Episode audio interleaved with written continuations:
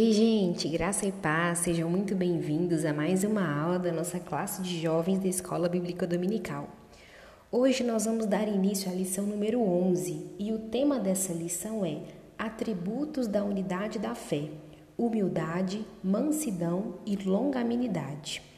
Essa é mais uma lição em que nós vamos continuar os estudos da carta de Paulo aos Efésios. Mas antes de começarmos, vamos orar? Ore comigo onde você estiver. Senhor Deus, nós te agradecemos por mais esse dia e por mais essa oportunidade de crescermos juntos no conhecimento do Senhor. Ô Jesus, por favor, nos auxilie nesse estudo, ilumine nosso entendimento, Pai, e nos ajude a sermos sensíveis à tua voz, Senhor, para que nós possamos te conhecer a cada dia mais e mais e colocar tudo o que nós temos aprendido em prática, Senhor. É o que nós te pedimos em nome de Jesus. Amém. Pessoal, nós continuamos então nossas lições embasadas na carta de Paulo aos Efésios. E nessa lição 11, o nosso estudo vai se basear no capítulo 4, dos versículos 1 ao 6 de Efésios.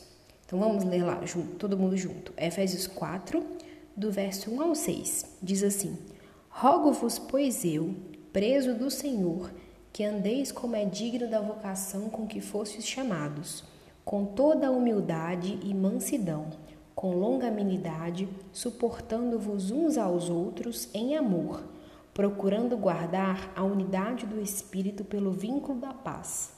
Há um só corpo e um só Espírito, como também fostes chamados a uma só esperança da vossa vocação.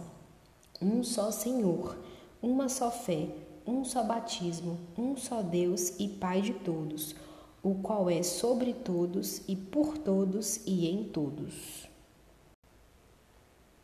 Como nós vimos na nossa primeira lição dessa série, Paulo estava preso quando ele escreveu a carta à igreja de Éfeso.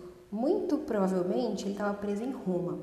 E é citando essa condição que ele inicia o primeiro versículo do texto que nós lemos, dizendo assim: Rogo-vos, pois eu, o preso do Senhor, ou seja, ele está falando assim: olha, irmãos, eu aqui, de dentro da prisão, eu suplico, eu peço com insistência a vocês que vocês andem como é digno da vocação com que fostes chamados.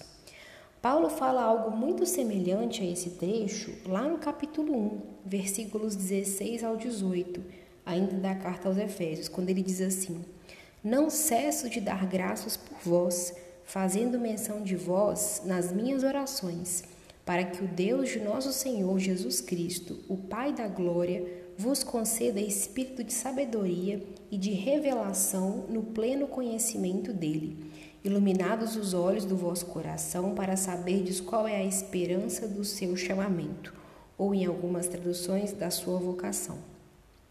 Esse chamamento que Paulo diz aí é a glória futura a qual Deus nos chama.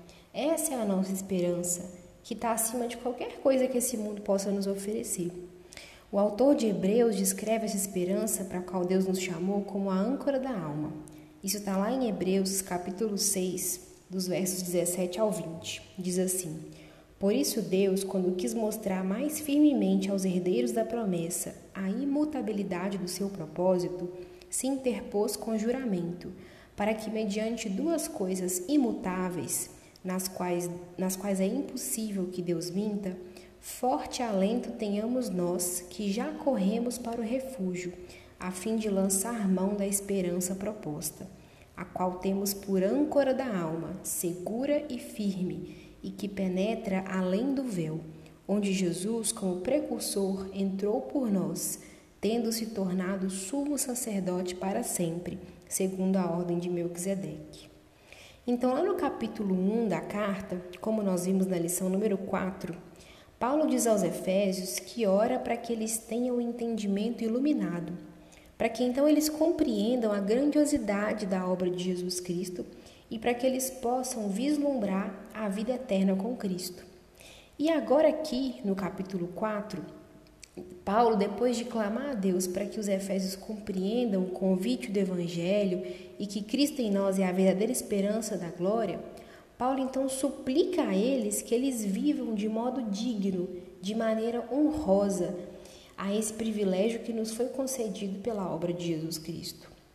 É, Warren Wisby, um pastor norte-americano, ele disse certa vez o seguinte: que o crente que não compreende a esperança do seu chamado soberano, santo e celestial, não pode andar de forma digna a esse chamamento.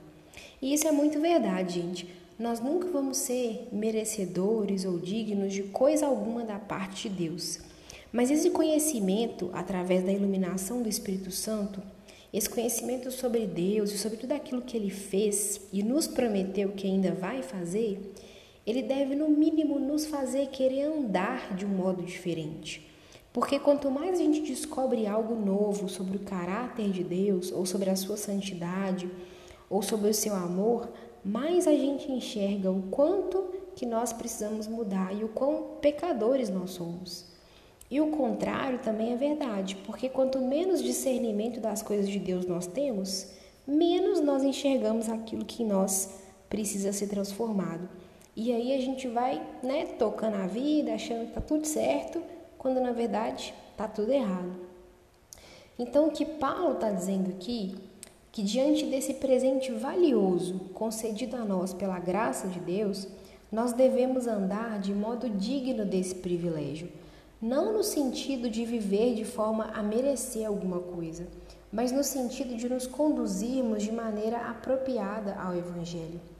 E aí, logo no, nos versículos seguintes, Paulo dá algumas direções de como que nós podemos fazer isso. Continuando assim, lá no verso, lá no versículo 2, ele diz assim: "Olha, façam isso", e aí ele continua: "com toda a humildade e mansidão, com longanimidade, suportando-vos uns aos outros em amor, procurando guardar a unidade do espírito pelo vínculo da paz." A conduta geral do cristão é o destaque desse trecho da carta aos Efésios. E o apelo de Paulo é para que a nossa conduta diária, então, corresponda ao chamado recebido para sermos membros do corpo de Cristo, a igreja.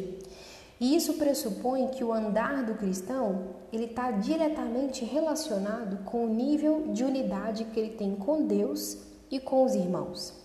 Nesse sentido, a fim então de desenvolver essa unidade, o apóstolo Paulo apresenta para nós aquilo que a nossa lição vai chamar de atributos da unidade da fé, que são três: a humildade, a mansidão e a longanimidade.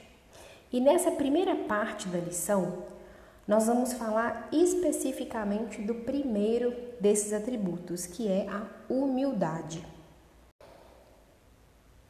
Humildade vem do latim humilitas, que significa literalmente pouca elevação. E segundo o dicionário de Oxford, é a virtude que consiste em conhecer as suas próprias limitações e fraquezas e agir de acordo com essa consciência. E se refere também à qualidade daqueles que não tentam se projetar sobre outras pessoas nem mostrar ser superior a elas. E existe um ditado popular que diz que a humildade é aquela qualidade que a pessoa perde quando descobre que a possui. Muito verdade, né? Mas olha, para que vocês compreendam o impacto daquilo que Paulo está dizendo aos Efésios, para aqueles povos pagãos da antiguidade, a humildade ela não era uma virtude. Pelo contrário, ela era considerada uma atitude negativa, uma fraqueza de caráter, uma falta de amor próprio. Então vocês podem imaginar o que, passou um pouco ali na cabeça daquele do, povo, né, de Éfeso quando escutou isso, porque eles vinham dessa origem pagã, a grande maioria dos membros da igreja naquele momento. Só que o evangelho e precisamente o exemplo de Jesus traz uma nova perspectiva para aqueles irmãos que haviam se convertido, a visão bíblica da humildade e é isso que nós vamos ver hoje. O que, que a Bíblia nos ensina sobre a humildade? A primeira coisa que nós precisamos ter em mente é que a humildade não é algo opcional para o cristão. Jesus nos disse lá em Mateus capítulo 5, versículo 3: Bem-aventurados os humildes de espírito, porque deles é o reino dos céus. E também, quando os discípulos começaram a discutir quem seria o maior lá no reino dos céus, Jesus trouxe uma criança para o meio deles e os alertou, lá em Mateus 18, versículo 3. Em verdade vos digo que se não vos converterdes e não vos tornardes como crianças, de modo algum entrareis no reino dos céus. Portanto, aquele que se humilhar como esta criança, esse é o maior no reino dos céus. O que, que é então a humildade à luz da Bíblia? Em primeiro lugar, uma pessoa humilde sabe qual é a sua posição perante Deus e tem uma estima correta de si mesma. É entendermos com bastante clareza quem é Deus e quem é o servo na história. Em outras palavras, humildade à luz da Bíblia é aceitar o seu lugar apropriado diante de Deus. 1 Pedro 5,6 diz assim: Humilhai-vos, portanto, sob a poderosa mão de Deus para que ele, em tempo oportuno, vos exalte.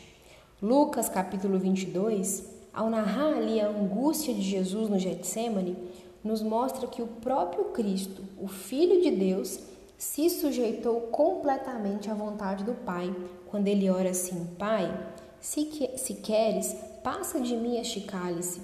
Todavia, não se faça a minha vontade, mas a tua.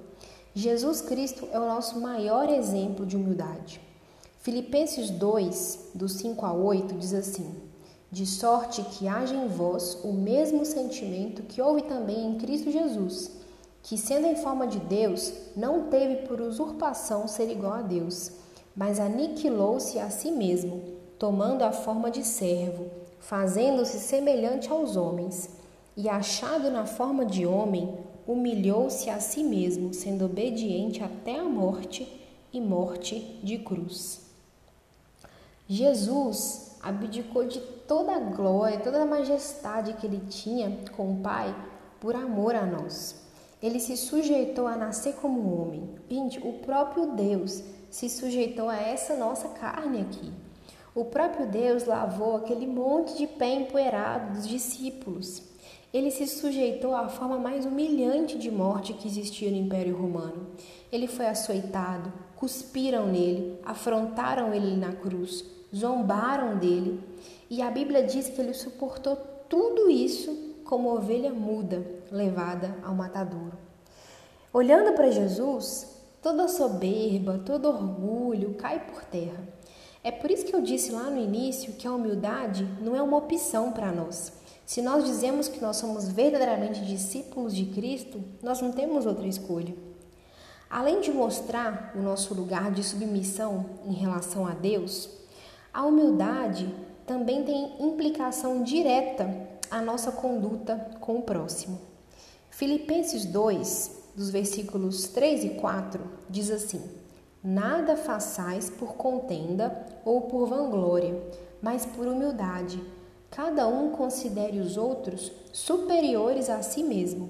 Não atente cada um para o que é propriamente seu, mas cada qual também para o que é dos outros.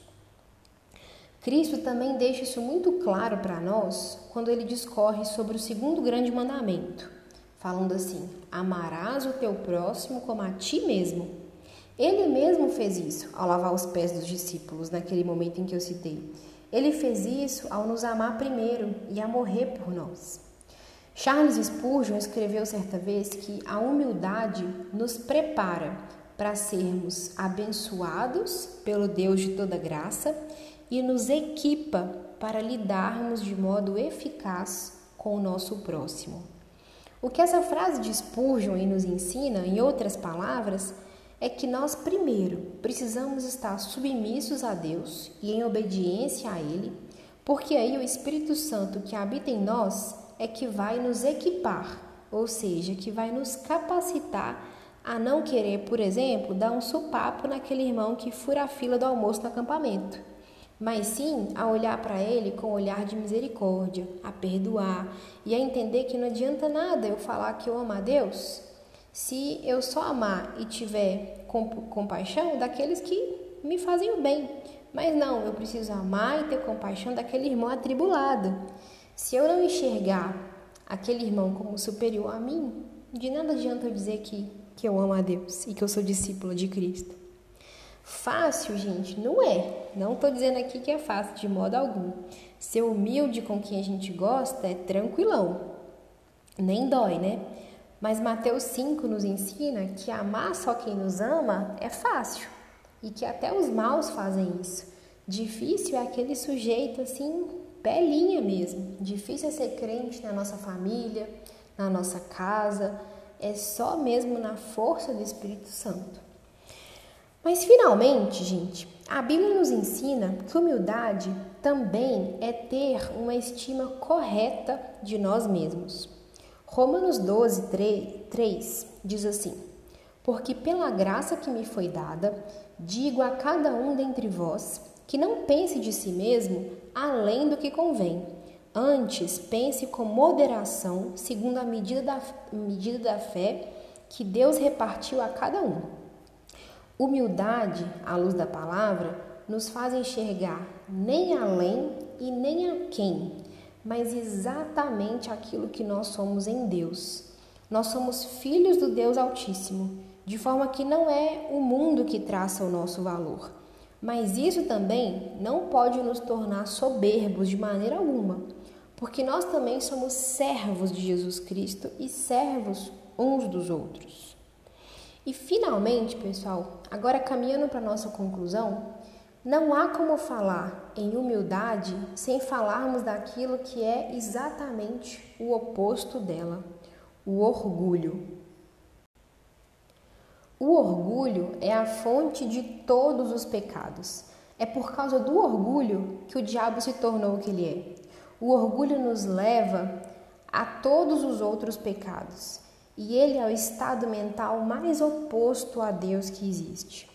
O orgulho foi o primeiro pecado que deu início a todos os outros lá no Éden. E ele se faz presente sempre que nós pensamos, dizemos ou fazemos algo contrário à palavra de Deus. Mas você pode estar se perguntando: como assim? Sempre que nós pecamos de qualquer forma, seja fazendo algo que a gente não deveria fazer ou deixando de fazer algo que nós deveríamos fazer, nós colocamos a nossa vontade acima da vontade de Deus. Isso é orgulho. Cada pecado, então, é uma manifestação de orgulho. O orgulho é a própria essência do pecado. Provérbios 21, 4 diz que o olhar altivo e o coração orgulhoso, a lâmpada dos perversos, são pecado. Deus odeia o orgulho. Provérbios 6, dos versículos 16 ao 19, diz assim: Seis coisas o Senhor aborrece, e a sétima a sua alma abomina: olhos altivos, língua mentirosa, mãos que derramam sangue inocente, coração que trama projetos iníquos, pés que se apressam a correr para o mal, testemunha falsa que profere mentiras e o que semeia contendas entre irmãos. Se vocês observarem, o orgulho está aqui nessa primeira característica, né? Dos olhos altivos. E Provérbios 8, versículo 13 diz também que o temor do Senhor consiste em aborrecer o mal, a soberba, a arrogância, o mau caminho e a boca perversa. Todas elas o Senhor aborrece. A Bíblia é clara em dizer que o Senhor punirá o orgulhoso. Provérbios 16, 5 diz assim: Abominável é ao Senhor todo o arrogante de coração, é evidente que não ficará impune. Isaías 2, dos versículos 11 ao 12, também diz assim: Os olhos altivos dos homens serão abatidos, e a sua altivez será humilhada. Só o Senhor será exaltado naquele dia, porque o dia do Senhor dos Exércitos será contra todo soberbo e altivo e contra todo aquele que se exalta, para que seja abatido. C.S. Lewis, um dos maiores autores cristãos, ele tem um livro famoso chamado Cristianismo Puro e Simples. E nesse livro ele dedica um capítulo inteiro para falar sobre o orgulho. E o interessante é que o nome que ele dá para esse capítulo é o grande pecado justamente porque ele também entendeu que orgulho é o primeiro passo para todos os outros pecados. E desse capítulo, é o capítulo 8 desse livro, eu separei um trecho aqui para ler para vocês que tem tudo a ver com a nossa aula. Abre aspas. O orgulho, porém, sempre significa a inimizade. É a inimizade entre homens mas também entre o homem e Deus. Em Deus, defrontamos com algo que é, em todos os aspectos, infinitamente superior a nós. Se você não sabe que Deus é assim e que, portanto, você não é nada comparado a Ele, você não sabe absolutamente nada sobre Deus. O homem orgulhoso sempre olha de cima para baixo para as outras pessoas e outras coisas. É claro que fazendo assim, não pode enxergar o que está acima de si. Isso levanta uma questão terrível. Como podem existir pessoas evidentemente cheias de orgulho que declaram acreditar em Deus e se consideram muitíssimo religiosas? Infelizmente, elas adoram a um Deus imaginário. Na teoria, admitem que não são nada comparadas a esse Deus fantasma mas na prática passam o tempo todo a imaginar o quanto ele as aprova e as tem em melhor conta que ao resto dos comuns mortais. Ou seja, pagam alguns tostões de humildade imaginária para receber uma fortuna de orgulho em relação aos seus semelhantes.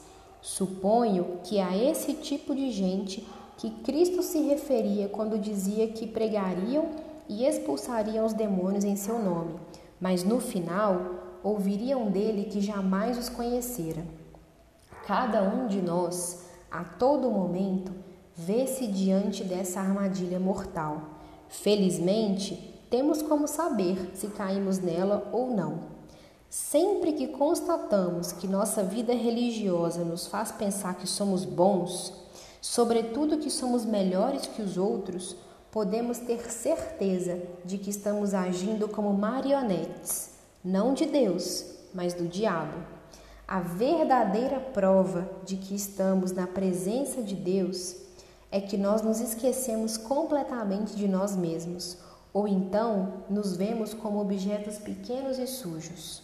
O melhor é esquecer-nos de nós mesmos. Fecha aspas.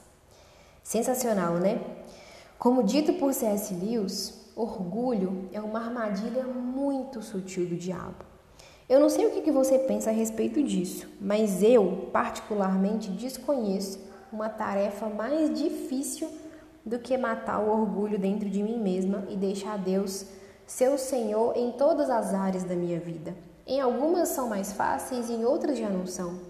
Às vezes você tem essa facilidade com todas as áreas, mas eu posso falar por mim, eu acho a tarefa mais difícil, porque dele depende todo o resto, e também porque o orgulho nos cega na sua própria existência.